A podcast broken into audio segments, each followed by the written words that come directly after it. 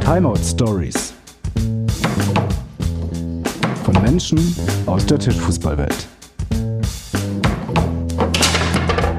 Ähm, und das hat mich dann direkt voll gepackt und ich wollte natürlich dann auch das ganze Paket irgendwie Tischfußball erleben.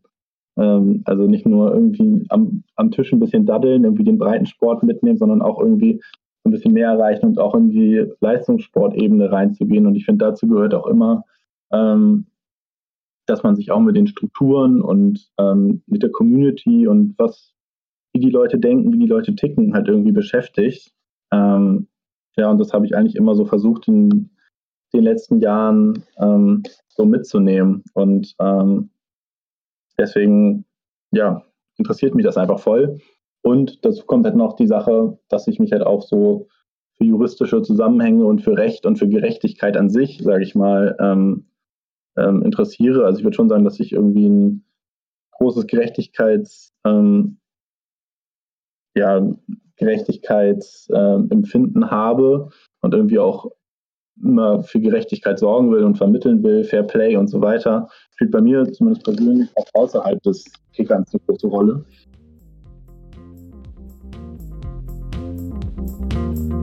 Hallo und herzlich willkommen bei Timeout Stories Episode 1. Mein Name ist Holger Kühl. Seit 2006 bin ich vom Tischfußball begeistert und engagiere mich für diesen außergewöhnlichen Sport. Neben den Kickern in Kneipen und Jugendhäusern gibt es noch eine ganz andere Welt. Die Welt der ITSF, der International Table Soccer Federation. Die jeweils nationalen Verbände definieren klare Strukturen, Spielregeln und Vorgaben für die Teilnahme an den jeweiligen Ligen. Über diese Wettbewerbe qualifizieren sich beispielsweise die besten Mannschaften Europas für die Champions League. In dieser Saison sollten die Neuerungen zur Teilnahmeberechtigung an der Bundesliga des Deutschen Tischfußballbund in Kraft treten. Vorgesehen war die stufenweise Ausgrenzung von nicht-deutschen Spielenden in einem Team. Mit meinem heutigen Gast Henry Schütte aus Hamburg unterhalte ich mich über die Hintergründe der diskriminierenden und ausgrenzenden Neuregelung für die Teilnahme an der Bundesliga, wieso diese aus seiner Sicht sogar gegen europäisches Recht verstößt und wie sein Post den DTFB zum Handeln brachte. Hört selbst die Geschichte von Henry Schütte und warum die Kickerszene in Hamburg weltweit einzigartig ist.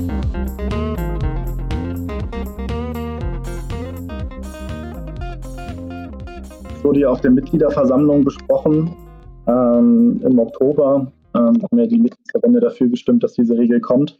Und ich persönlich habe eigentlich erst im, ja, im Dezember davon erfahren, ähm, als der DTFB ähm, ja, so eine Nachricht an die Bundesliga-Vereine ähm, geschickt hat, ähm, dass diese Regel jetzt kommt.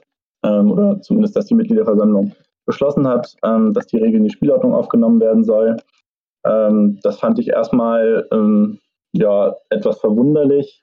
Ähm, erstens, weil ich natürlich die Notwendigkeit nicht gesehen habe, weil ich es eigentlich immer super spannend finde, wenn ähm, internationale Events ähm, stattfinden, wo halt auch nicht nur Deutsche mitspielen, sondern auch Leute von außerhalb kommen. Meine ursprüngliche Gedanke war eigentlich, ich gebe nur ähm, ja, da so ein bisschen meine Meinung so ein bisschen rein, bringe ein paar Belege rein, ähm, in der Hoffnung, dass das ein offizieller vom DTFB sich mal anschaut und dann das vielleicht nochmal rechtlich prüft und vielleicht die Regel nochmal ändert oder sowas. Ähm, ja, aber erst durch, ich sag mal, monatelange Ignoration ähm, meines Anliegens kam das überhaupt erst dazu, dass ich so einen Ehrgeiz aufgebaut habe. Ähm, und dann erst überhaupt dadurch, dass auch zahlreiche bekannte Spielerinnen und Spieler davon ähm, Wind bekommen haben, dass ich da so eine kleine Initiative starte, ähm, ist das überhaupt auch erst so groß geworden ähm, ohne dass ich jetzt im Vorfeld so viel Zuspruch und irgendwie Vertrauen entgegengebracht bekommen hätte, ähm, ja, hätte ich das überhaupt gar nicht so groß an die große Glocke gehängt, ähm, glaube ich. Ähm, das heißt, da spielten da, glaube ich, dann mehrere Faktoren so rein, weshalb ich dann so ein bisschen zur Spokesperson ähm, dieser ganzen Geschichte dann wurde. Also es war überhaupt nicht so geplant, dass ich da jetzt äh, am Ende äh, da den Feldzug anführe, sage ich jetzt mal in Anführungszeichen. Ja, und dann bin ich ja mehr oder weniger schlafen gegangen, nachdem ich ja da so ein bisschen Unterhaltung hatte, aber was dann natürlich auch irgendwie zu keinem Ergebnis geführt hatte. und habe dann am nächsten Morgen mein Handy aufgemacht und hatte wirklich, ich sag mal, grob zehn Nachrichten von diversen Leuten, ähm, die sich das, das, das erste Mal durchgelesen hatten, was ich da geschrieben habe und dann gesagt haben, ey, das ist alles voll fundiert, was du da schreibst und ähm, endlich sagt's mal jemand und endlich mal jemand mit Ahnung und so. Weißt du, die meisten können ja irgendwie nur meckern, aber haben irgendwie nichts dahinter. So, und ich war da erst so voll perplex und dachte so, ey, cool, irgendwie, das wird wahrgenommen, was du machst. Und wirklich Leute haben mir geschrieben, die wirklich auch ein sehr hohes Ansehen in der Kicker-Szene haben und deren Meinung man eigentlich auch hört. Und dachte ich, ey, so cool, okay, wenn jetzt so viele Leute so schnell davon überzeugt waren, was ich da geschrieben habe, ähm, dann sind es bestimmt noch mehr, wenn ich das noch weiter, ähm, ja, ich sag mal, spreade, ähm, was ich da ähm, geschrieben habe. Ähm, und habe dann halt tatsächlich auch noch andere Leute angeschrieben, wo ich dachte, so, okay, die interessiert das vielleicht. Ähm, und die haben alle gesagt, ey, ja, super, du hast recht und stimmt, ähm, da muss der DTFB was ändern. Ich war allerdings immer so ein bisschen, mein Problem war immer so ein bisschen, ich war mir nicht sicher, ob ich einfach vielleicht doch falsch liege, weil ich ja jetzt auch kein Jurist bin. Weshalb ich dann tatsächlich, was ich auch irgendwie ziemlich lustig fand, ähm, ich meine, mein Studium liegt ja auch schon jetzt ein paar Jahre zurück und ich habe tatsächlich einfach einen äh, Dozenten von meiner Uni angeschrieben, bei dem ich damals meinen Grundkurs Recht hatte. Das war im Jahr 2012. Ähm, und der hat sich tatsächlich noch so halb an mich erinnert und hat mir dann halt einfach so, was ich echt cool fand, so unentgeltlich von, äh, sag mal, von Dozent zu Student ähm, mir halt so eine kleine Rechtsberatung gegeben und mir halt äh, mich auch nochmal voll in meiner Meinung bestätigt und gesagt hat, ja, du hast vollkommen recht. Und jetzt kann ich halt wirklich so mit breiterer Brust halt irgendwie in die Sache gehen. Und ähm, weil ich halt wirklich richtig viel in der Hand habe. Ich habe die Meinung von einem, der hat ist sogar Anwalt, der auch auf Sportrecht spezialisiert ist, also jemand, der wirklich Ahnung hat. Und auch das, was ich so recherchiert hatte, auch super fand. Dann hatte ich noch, wie gesagt, so ein, ähm, ja, das nennt sich Gaito EU äh, Sports Policy, also so ein so eine Art Handbuch von der Europäischen Union, wo halt auch nochmal meine Meinung so bestätigt wurde, dass halt diese Ausländerbeschränkungen auch gerade was so Wohnsitz angeht und so unzulässig sind, ähm, wenn sie halt EU-Bürger diskriminieren.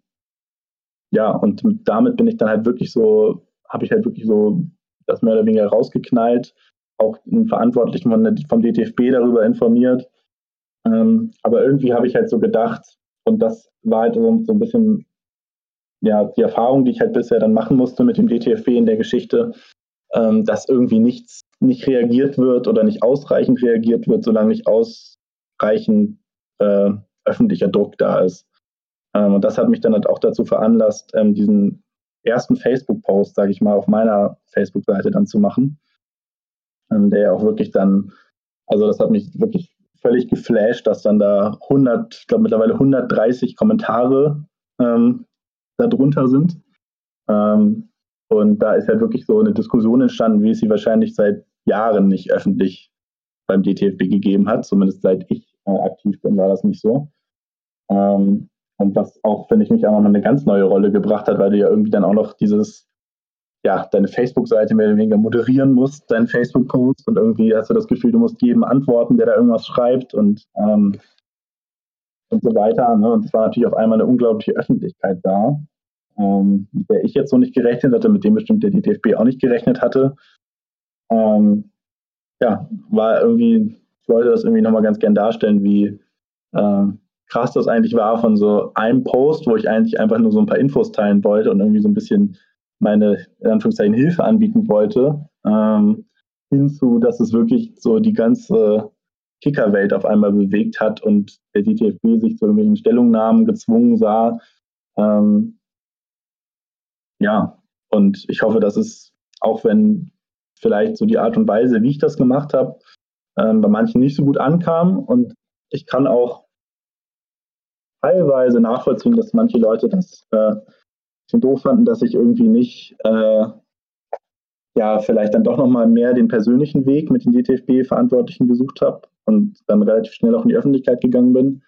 Ähm, ich muss eigentlich sagen, dass ich glaube, dass es am Ende der richtige Weg war, um was zu verändern ähm, um halt auch die Kickerszene deutschlandweit und europaweit zu sensibilisieren für das Thema und um halt vielleicht im Nachhinein ähm, ja, für eine bessere Kommunikationskultur im ganzen Verband zu sorgen, wo dann auch am Ende alle Leute von profitieren. Ja. Also für mich persönlich ist tatsächlich, äh, sind es wie drei Ebenen, die mich ähm, in dem Prozess, sage ich mal, etwas ja, aufstoßen. Das erste ist, was du auch angesprochen hast, so der Informationsweg und die, die transparente Information seitens des Verbandes an alle Spielenden. Ähm, das zweite ist die ähm, Regel rechtlich gesehen, also juristisch, was du ja auch hauptsächlich dich reingehängt hast und recherchiert hast. Und das dritte ist wirklich so das ganz Allgemeine, dass ich der Meinung bin, dass jede Form von zusätzlichen Regelungen gleichzeitig in dem Fall auch wieder eine erneute Hürde und Einschränkung ist. Und das aus meiner Einschätzung raus der eigentlichen, dem eigentlichen Satzungsziel, Tischfußball zu fördern, komplett widerspricht. Ja. Also wenn die, wenn die Argumentation vom Verband ist, so war es auch ähm, bei den bisherigen Maßnahmen, jetzt das Beispiel, was ich eingangs erwähnt hatte mit den DTFB-Challenger-Turnieren, dass da zuerst ein höherer Beitrag fällig war für nicht gemeldete Spieler und dann in einem zweiten Schritt die gemeldeten Spielenden teilnehmen durften und somit alle Hobbyspieler ausgeschlossen wurden, egal welcher Nationalität und in einem weiteren Schritt somit auch äh, ausländische Spieler einfach nicht berechtigt waren, an unserem Turnier teilzunehmen. Und die drei Ebenen sehe ich als äußerst kritisch an. Äh, für uns in Konstanz ähm, ist das massiv einschneidend, weil wir befürchten, dass wenn eine derartige Regelung kommen sollte, dass das dann von den Landesverbänden ebenfalls umgesetzt werden muss, als Vorgabe vom DTFB im Großen und Ganzen. Und dass dadurch äh, etwa die Hälfte unserer Vereinsmitglieder nicht mehr spielberechtigt wären. Weil wir eben einen hohen Anteil haben von zum Beispiel Schweizern. Ja, und das ist ja auch, ähm, sorry, wenn ich da dich kurz unterbreche, aber das ist ja auch so der europäische Gedanke, dass man jetzt diesen ähm, grenzübergreifenden Verkehr ja auch hat und diesen Austausch hat. Ähm, und äh, ja, sehr viele große Städte und auch Tischfußballstädte sind ja auch in grenznahen Regionen ähm, beheimatet, sei es jetzt in Nordrhein-Westfalen, sei, sei es jetzt in Süddeutschland, sei es jetzt im Norden mit Flensburg zum Beispiel oder Kiel. Ähm, und das einfach auszublenden und zu sagen, wir ziehen jetzt hier eine Grenze ähm, wo dann keiner mehr rüber darf, um zu partizipieren oder zumindest nur noch sehr eingeschränkt ähm, partizipieren ähm, darf an dem System. Ähm, ja, das ist halt einfach sehr schade. Total. Also das, das neben den drei Punkten, die ich erwähnt habe, kommt das ja noch oben drauf, dass ich das für mich persönlich überhaupt nicht nachvollziehen kann, äh, warum alt, alte Regularien und so alte, klare Abgrenzungsstrukturen in unsere kleine Fußballweltnische übertragen werden sollen. Da sehe ich keinen Grund für. Wir sind eine Randgruppensportart und es sind so wenige aktive Menschen, die diesem geilen Sport nachgehen, äh, dass der doch aus meiner Sicht das so einfach und unkompliziert wie möglich sein muss, miteinander zu spielen, sich zu treffen. Äh, egal, ob das jetzt Turniere sind oder ob das Mannschaftsligabetriebe sind oder wie auch immer. Ich finde es einfach schade, dass da künstlich irgendwo Grenzen aufgebaut werden und unnötige Hürden aus meiner Sicht. Und für uns konkret in Konstanz bedeut, bedeuten bisher alle Maßnahmen, die der DFB getroffen hat, Einschränkungen und eine, eine ähm, ja, wie soll man sagen, ein Korsett an Möglichkeiten, die wir hätten. Ja, und ähm, genau, also was der Punkt, der mich am meisten, ähm, ja, ich sag jetzt mal wütend macht, ähm, ich meine, was das Sportliche angeht und wie man das äh, mit Verband und wer jetzt denkt, wie man am besten Spieler in den Verband integriert und so weiter, da gibt es, glaube ich, unterschiedliche Auffassungen. Ich glaube, wir beide sind eher so der Meinung, das sollte eher ein bisschen freizügiger und offener gestaltet werden. Ähm, andere sind der Meinung, nee, das muss dann alles streng in den, ähm, ja, in den Verbandsstrukturen behaftet sein und so weiter. Ähm, was aber, finde ich, immer eine Voraussetzung sein muss, um ja halt irgendwie so einen Verband nach vorne zu bringen, ist halt eine gute Kommunikation.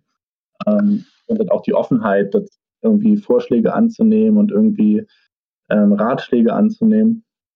Ähm, und das wird jetzt vielleicht besser durch auch die Initiative, die ich da gestartet habe, aber war jetzt, finde ich, gerade am Anfang des Prozesses auch bei dieser Ausländerbeschränkung in der Bundesliga ähm, ja wirklich erschütternd aus meiner Sicht. Ähm, auch allein die Tatsache, dass so wenige erst so spät davon erfahren haben, dass diese Regel überhaupt kommen soll. Ähm, da kann man jetzt sicherlich nicht nur die DFB verantwortlich machen, sondern muss auch ein bisschen die Landesverbände ähm, in die Pflicht nehmen. Aber das wurde, glaube ich, am 18. Oktober äh, oder um 18. Oktober rum beschlossen auf der Mitgliederversammlung. Mich, der ich, der eigentlich ziemlich interessiert bin an den ganzen Sachen, hat das erst im Dezember erreicht. Ähm, es gibt bestimmt noch Leute, die sind noch, äh, vielleicht machen sich noch weniger Gedanken, sage ich jetzt mal, um, um den Verband und die hat das dann vielleicht noch später erreicht, vielleicht sogar erst ähm, dann, als ich das Ganze ja öffentlich auf Facebook gemacht habe. Ähm, und das finde ich sehr schade. Eigentlich müssten Spielerinnen und Spieler und auch die Bundesliga-Vereine ähm, schon eigentlich am Anfang dieses Prozesses viel mehr mitgenommen werden, um dann auch eine, äh, ja, eine Regel zu erarbeiten, wo dann vielleicht auch am Ende alle mit leben können und die fair und ausgeglichen ist, niemanden ausschließt, niemanden diskriminiert. Ähm, ja, und ich glaube, das war auch das, was so für viel Unverständnis bei den meisten gesorgt hat, dass das so gefühlt so ein bisschen von oben herab von den Landespräsidenten und dem DTFB zusammen entschieden wurde, ähm, ohne in den richtigen Dialog mit den Betroffenen zu gehen.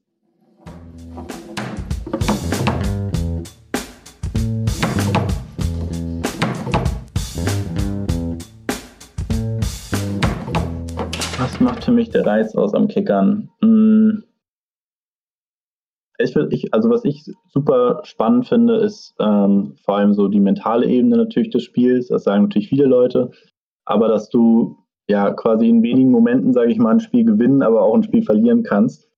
Dass ja auch dann hinterher nach dem Spiel resümiert wird, irgendwie eine dumme Aktion, ein zu schneller Pass, ein zu schneller Schuss, ähm, der dann nicht erfolgreich war und das Spiel dreht sich und du verlierst vielleicht nach einer sicher geglaubten äh, Zweisatzführung noch das ganze Spiel. Ähm, das sind so diese kleinen Momente, die, an denen man dann noch lange zu knabbern hat, entweder im positiven oder im negativen Sinne, ähm, die für mich so ein bisschen diesen Reiz ausmachen. Und dazu kommt aber, finde ich auch, und das ist auch, finde ich, ganz wichtig, ähm, auch die soziale Komponente, Komponente am Tisch, dass man sich halt ähm, so nah ist, ähm, dass man irgendwie immer ein Austausch hat, sei es jetzt ähm, wirklich mit Wörtern oder mit anderen Gesten. Ähm, ja, und das macht mir einfach persönlich großen Spaß. Und noch eine Sache dazu, ähm, dass man, finde ich, so schnell, finde ich, wie in kaum einer anderen Sportart ähm, Dinge erlernen kann und auch Erfolgserlebnisse sammeln kann. Also ich glaube, es gibt kaum eine Sportart, wo du vielleicht nach ein, zwei Jahren Training schon mal mit Glück den, einer der besten äh, deines Landes in der Sportart schlagen kannst. Ich glaube, in Kickern ist das tatsächlich möglich oder ich habe das teilweise selber erlebt, dass man dann, wo man irgendwie ganz neu war, keiner kannte einen, vielleicht mal mit Glück, ähm, vielleicht weniger mit Können, aber zumindest mit Glück jemanden geschlagen hat, der vielleicht schon renommierter Bundesligaspieler ähm, war zu dem Zeitpunkt. Ähm, und ich glaube, das wäre jetzt in einer Sportart wie Tennis oder so nicht möglich, dass man jetzt äh, als, äh, ja, ich sag mal, als Anfänger äh, jemanden schlägt, der vielleicht bei den US Open mitspielt oder sowas. Fällt mir jetzt gerade spontan ein, Stichwort Jugendförderung. Da hatten wir jetzt in Konstanz in den letzten Jahren auch immer wieder Schulen angeschrieben, Jugendhäuser angeschrieben. Äh, mittlerweile haben wir mit ähm, dem Jutze in Konstanz eine Kooperation. Äh, Zwei Tische stehen an einer Sonderschule in Konstanz, äh, zwei Tische stehen in Singen an der Schule. Äh, was uns einfach schwerfällt, ist so an die Kids quasi wie ranzukommen, weil wir natürlich auch überwiegend Berufstätige sind, die tagsüber, während die Kids in der Schule sind, halt arbeiten. Und äh, da kommt irgendwie wie nichts bei rum. Wie, wie ist da bei euch in Hamburg irgendwie Aktionen? Ja, also in Hamburg, durch seine Hamburgs Größe, vielleicht äh, gibt es da ja ein paar mehr Angebote. Also ich weiß zum Beispiel, dass ähm, der HSV ja als größter Sportverein auch in Hamburg ähm, auch Jugendtraining anbietet, soweit ich weiß. Ähm, es läuft natürlich alles immer über wenige Ehrenamtliche.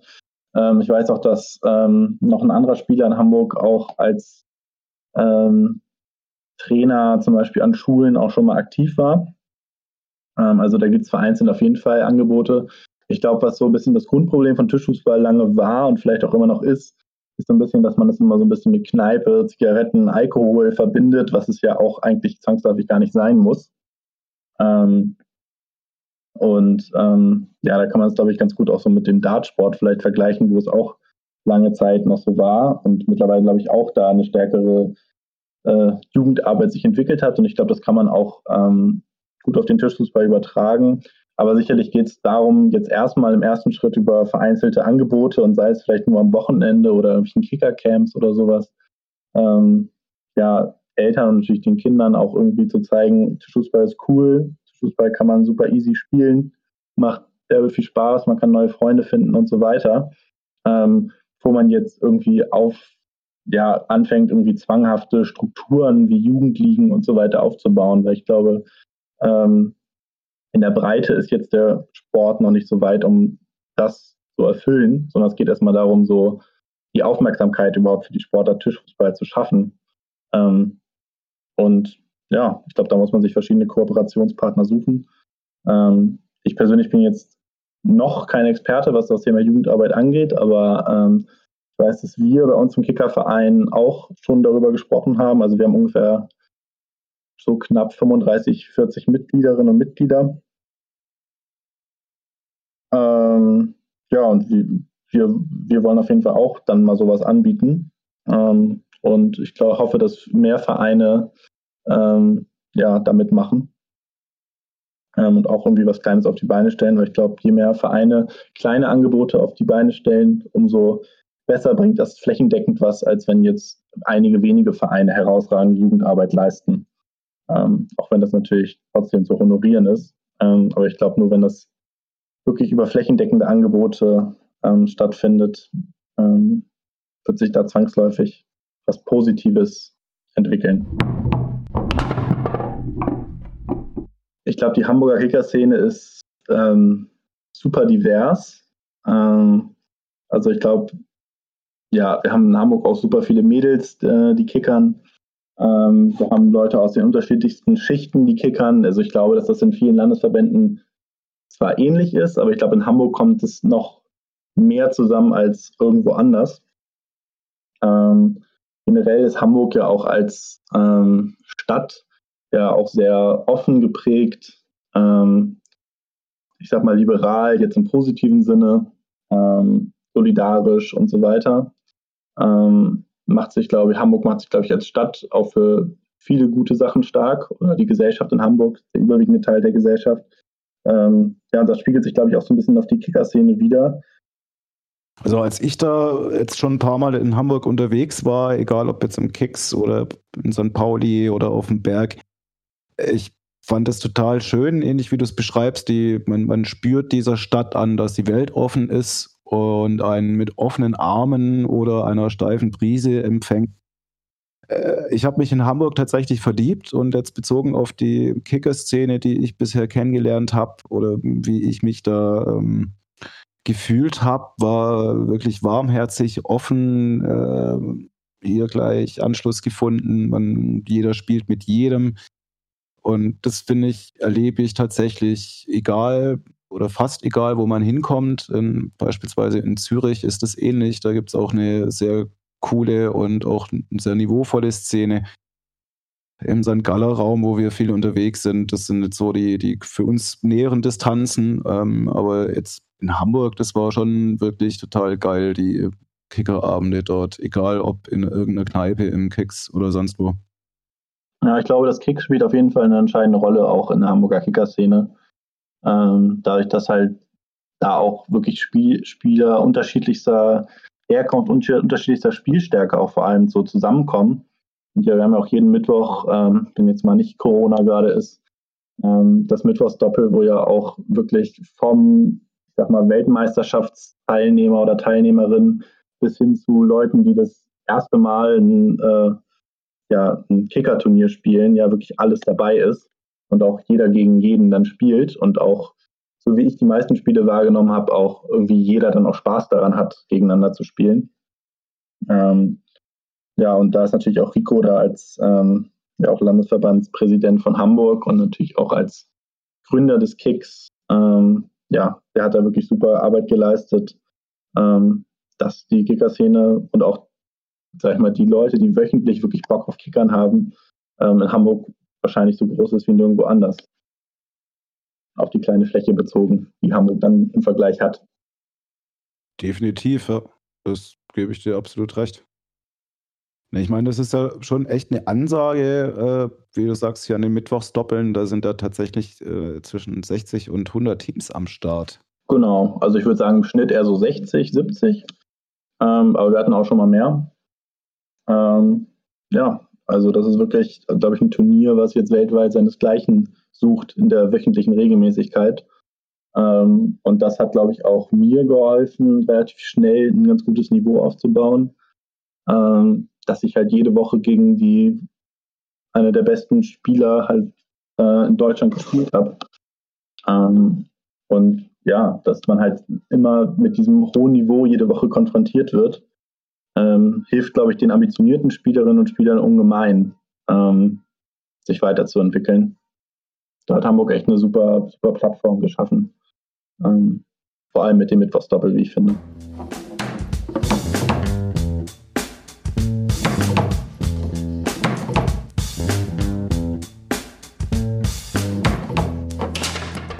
Wir haben äh, eine eigene Spendenaktion probiert anzuleiern. Da sind auch tatsächlich einige Beiträge zusammengekommen.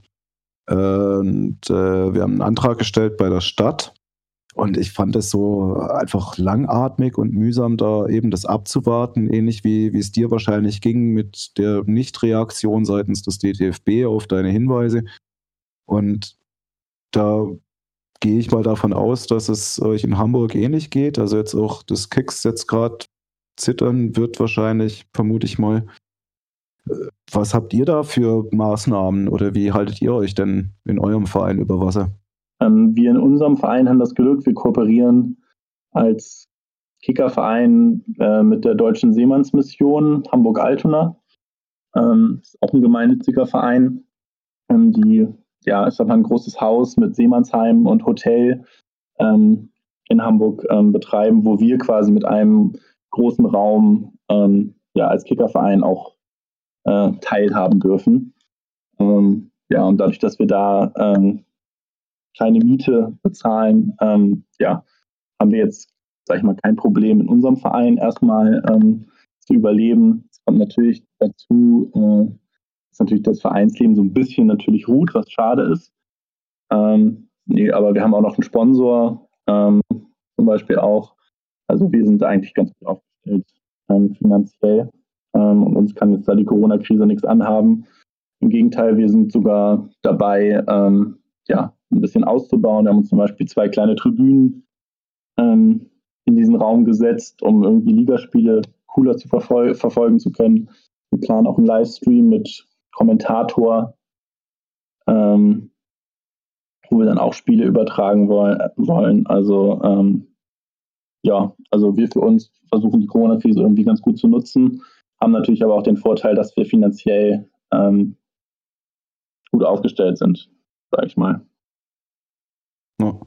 Ja, das ist äh, cool zu hören auf jeden Fall. Und es gibt ja jetzt beispielsweise auch in Baden-Württemberg einige Clubs, die sich äh, auch einem großen Sportverein angeschlossen haben und da dann auch ähnlich wie ihr jetzt auch keinerlei äh, Ausgaben oder Fixkosten haben. Das ist natürlich ein Riesenvorteil im Vergleich zu Clubs, die wie, wie jetzt in Konstanz ein eigenes Vereinsheim betreiben. Da weiß ich zum Beispiel auch, dass die Freiburger da gerade ein bisschen am nervös werden sind, sage ich jetzt mal. Und äh, ich denke, da äh, finde ich es auch persönlich für mich selber immer wichtig, wie du es jetzt gerade auch beschrieben hast, äh, weiterhin optimistisch zu bleiben und äh, sich schon Gedanken zu machen oder, sage ich mal, Pläne vorzubereiten, die man dann aus der Schublade ziehen kann, wenn man dann wieder ein Turnier machen darf. Das ist, glaube ich, schon auch wichtig, sich da, äh, sage ich mal, in, einen Blick in die Zukunft zu trauen. Genau, ja, irgendwie muss es ja weitergehen. Ähm, und einige wird es wahrscheinlich ein bisschen zurück, weil sie finanziell so drunter leiden, was irgendwie sehr schade ist.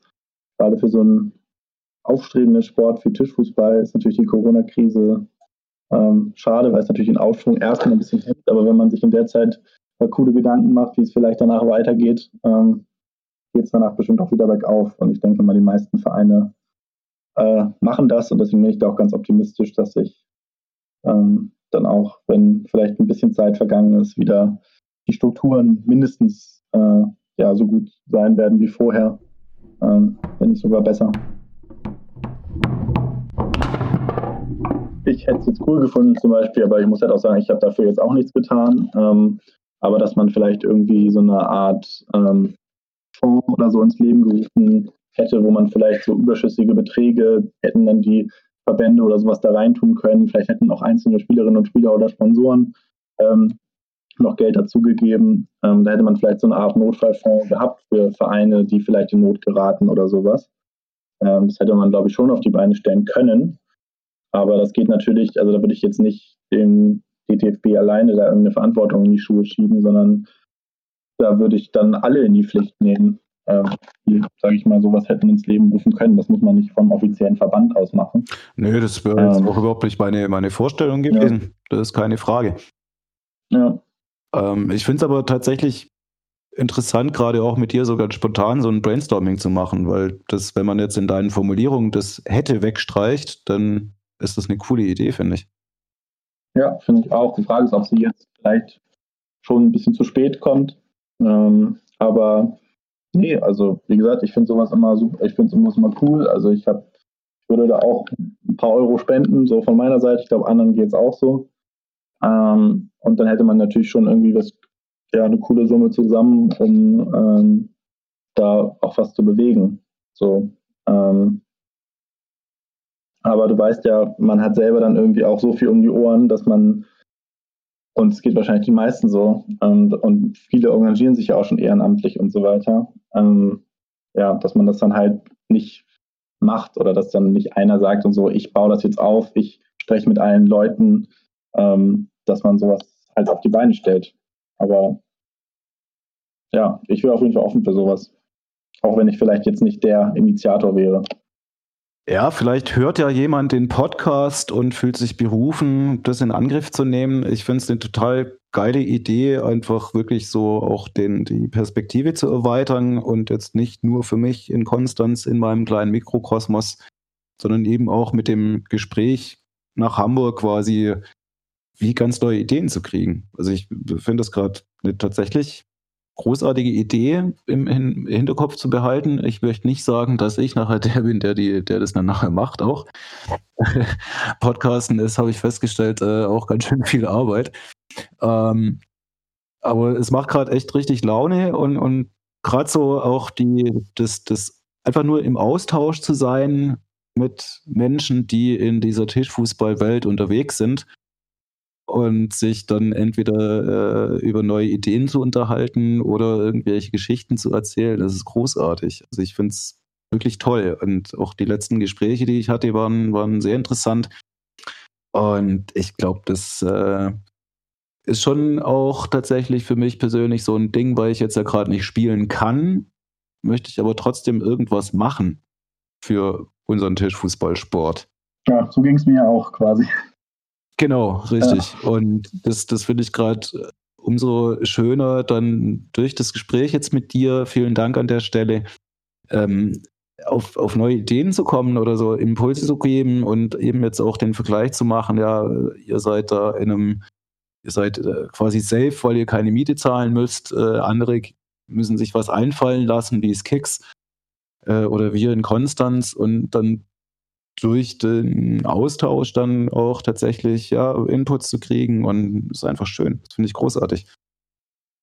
Ja, ich glaube, dieser Austausch generell müsste viel mehr stattfinden. Ähm, und ja, du hast jetzt eine Plattform geschaffen. Ähm, ich hoffe, dass es auch noch auf anderen Plattformen dann stattfindet. Ähm, weil ich glaube, auch so einzelne Standorte im Tischfußball auch viel voneinander lernen können. Ähm, und sicherlich ist Hamburg auch immer geht, ja, das finde ich auch immer ein gutes Beispiel und geht auch immer so mit gutem Beispiel voran. Ähm, aber sicherlich kann man auch als Hamburger Verband oder Hamburger Tischfußball-Szene sich auch noch viel von anderen Standorten äh, abschauen, wo es vielleicht auch gar nicht mal, wo es halt vielleicht auch deutlich schwerer ist, überhaupt was aufzubauen. Ähm, ja, deswegen glaube ich einfach irgendwie, wenn man noch so eine Plattform schaffen kann, wo man sich besser austauschen kann. Ähm, ich finde, die gibt es im Moment noch nicht, so dass es weder jetzt das Forum noch halt jetzt diese DTFB Facebook-Gruppe, diese neue, ähm, für geeignet, um zumindest diesen detaillierten Austausch irgendwie zu haben. Ähm, ja, deswegen bin ich mal gespannt, was da in Zukunft vielleicht noch alles auf uns zukommt. Äh, oder wer vielleicht auch noch neue Ideen hat, ähm, ja, für mehr Austausch zu sorgen, weil ich glaube, da können einfach alle nur von profitieren. Timeout Stories von Menschen aus der Tischfußballwelt.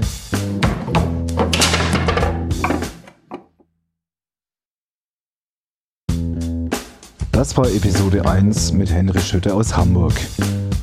Ich bedanke mich bei allen lieben Menschen, die mich unterstützen. Bei meiner liebsten Kathleen, die mit ihrem Podcast Vorhofflimmern einfach schneller on air war. Meinem Neffen Oskar für den flexiblen und eingängigen Beat. Multitalent Dengel, danke für deinen groovigen Sound unter der Anmoderation. Und danke Thomas für deine plakative Mediengestaltung und dieses wunderschöne Logo. Danke euch fürs Zuhören und bis bald bei Timeout Stories.